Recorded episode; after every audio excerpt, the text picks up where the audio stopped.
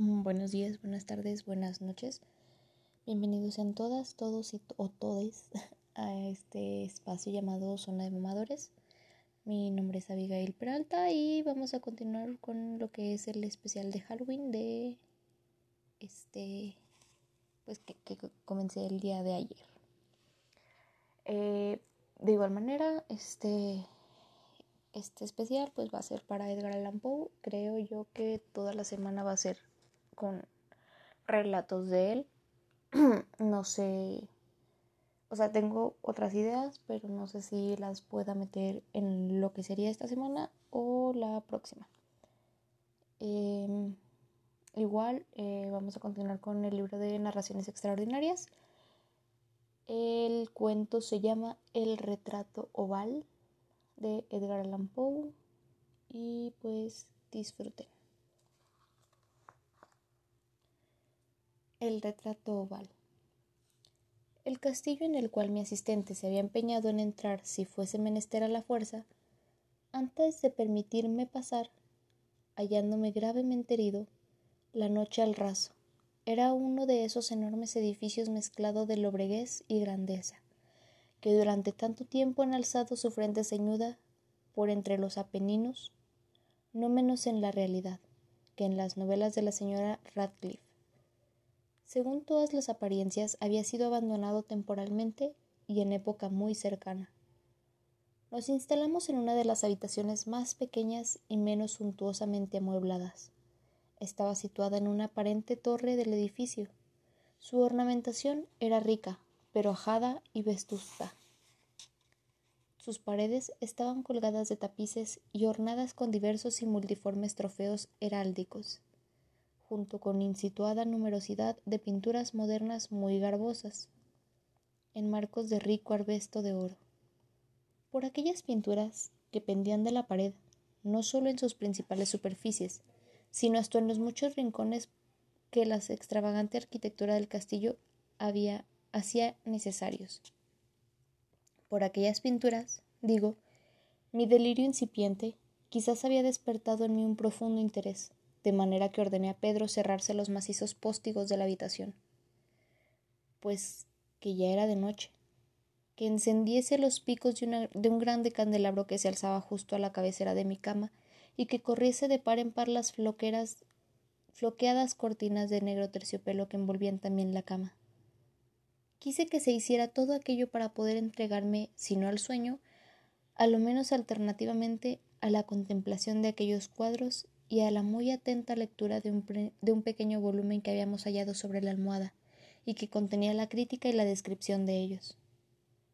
Largamente, largamente leí y devotamente, devotamente contemplé. Rápida y magníficamente pasaron las horas y llegó la plena medianoche.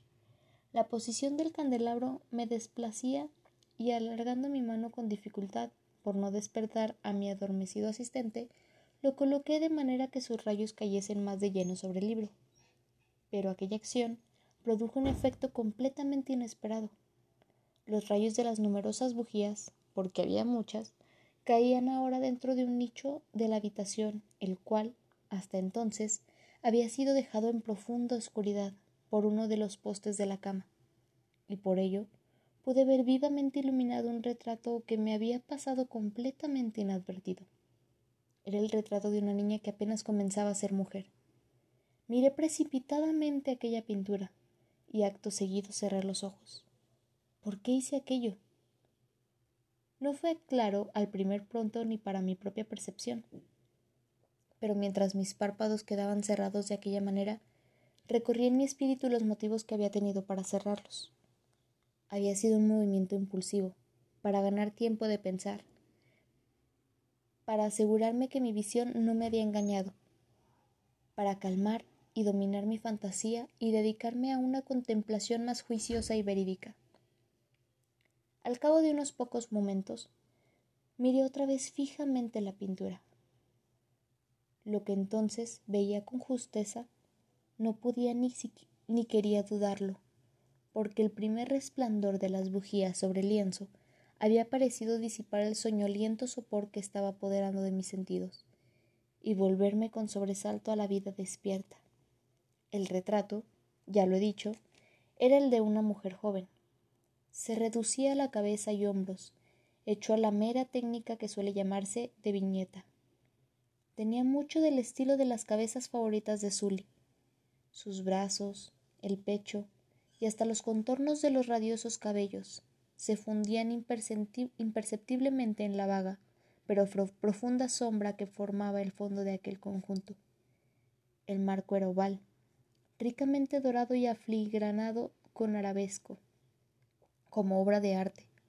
Nada podía ser más admirable que aquella pintura por sí misma, pero no podía haber sido ni la factura de la obra ni la inmortal belleza de aquel semblante lo que tan súbitamente y con tal vehemencia entonces me había conmovido, y mucho menos podía haber sido que mi fantasía sacudida en su casi adormecimiento hubiera tomado aquella cabeza por la de una persona viva. Comprendí enseguida que las particularidades del dibujo, del aviñetado y del marco hubieran instantáneamente disipado semejante idea. Me hubieran evitado hasta una momentánea distracción, meditando seriamente acerca de todo aquello. Permanecí, tal vez durante una hora, medio sentado, medio reclinado, con la vista clavada en aquel retrato. Finalmente, satisfecho de haber acertado el verdadero secreto del efecto que producía, me eché completamente de espaldas en la cama. Había hallado el hechizo de aquella pintura consistía en una absoluta semejanza con la vida en su expresión, que primero me sobrecogió y finalmente me desconcertó, me avasalló y me anonadó. Con profundo y respetuoso temor volví a colocar el candelabro en su posición primera. Una vez quedó apartada de mi vista la causa de mi profunda agitación, escudriñé ansiosamente el volumen que trataba de aquellas pinturas y de sus historias. Volví a las hojas hasta encontrar el número que designaba el retrato oval, y ahí leí las precisas y primorosas palabras que siguen. Era una doncella de singularísima belleza, y no menos amable que llena de alegría, pero funesta fue la hora en que ella vio y amó, y se casó con el pintor. Él, apasionado, estudioso, austero, y que tenía ya una esposa en su arte. Ella, una doncella de rarísima belleza, y no menos amable que llena de alegría, toda luz y sonrisas y juguetona, como un cervantillo, amante y cariñosa, para todas las cosas de este mundo. Solo aborrecía el arte, que era su rival. Solo temía a la paleta y a los pinceles y otros enfadosos instrumentos que la privaban de la presencia de su ser amado.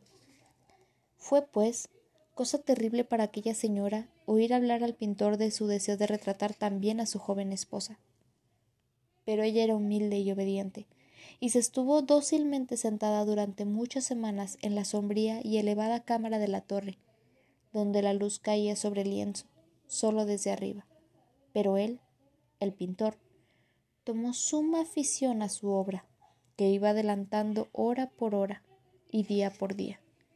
Y él era un hombre apasionado y vehemente y caprichoso, que se perdía siempre en sus fantaseos, de tal modo que no quería ver como aquella luz que se derramaba tan lúgubre, lúgubre en aquella solitaria torre, marchitaba la salud y el ánimo de su esposa, a quien todos veían consumirse menos él, y sin embargo ella no paraba de sonreírle, sin quejarse nunca, porque veía que el pintor, quien gozaba de alto renombre, hallaba un férvido abrasador deleite en su tarea, y se afanaba de día y de noche en pintar a la que tanto amaba, y que cada día se iba desalentando más y enflanqueciendo.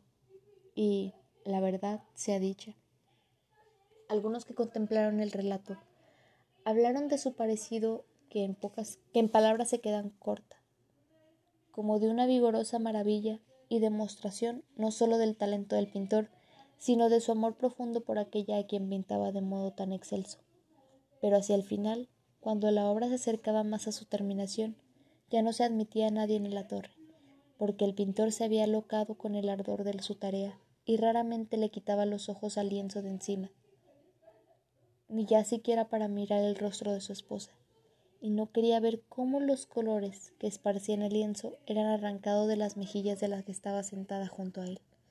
Y cuando hubieron pasado muchas semanas más y quedaba ya muy poco por hacer, salvo una pincelada sobre la, la boca y un toque en los ojos, el espíritu de la señora vaciló al mismo tiempo como una llama en la concavidad de una lámpara, y luego la pincelada fue puesta, y luego el toque fue dado y, por el momento, el pintor se quedó arrobado delante de la obra que acababa de trabajar. Pero en el momento inmediato, mientras todavía estaba contemplando, se puso tembloroso y muy pálido, y despavorido, y gritando con alta voz Esto es realmente la vida misma. Volvió súbitamente los ojos hacia su amada, la cual estaba muerta. Eh, este es un um, un texto muy, muy corto, en realidad. Espero les haya gustado. Eh, si no han escuchado el de El corazón del ator, los invito. Es el que el capítulo que se subió el día de ayer. Y pues nada, cualquier duda, comentario, sugerencia, lo que sea, eh, me pueden encontrar en Instagram como Patosabi. Como podrán darse cuenta, este parece mucho el retrato de Dorian Gray o básicamente como un, pie a... Bueno, esto nada más es una nota que se me vino ahorita a la cabeza. Pero bueno, eh, ya, me estaba despidiendo, así que pues eso es todo por hoy. Eh, les digo, ayer subí El corazón del ator y mañana vamos a continuar con este especial halloweenesco. Muchas gracias por escucharnos y nos vemos, bueno, no nos vemos, nos escuchamos a la próxima. Here ya.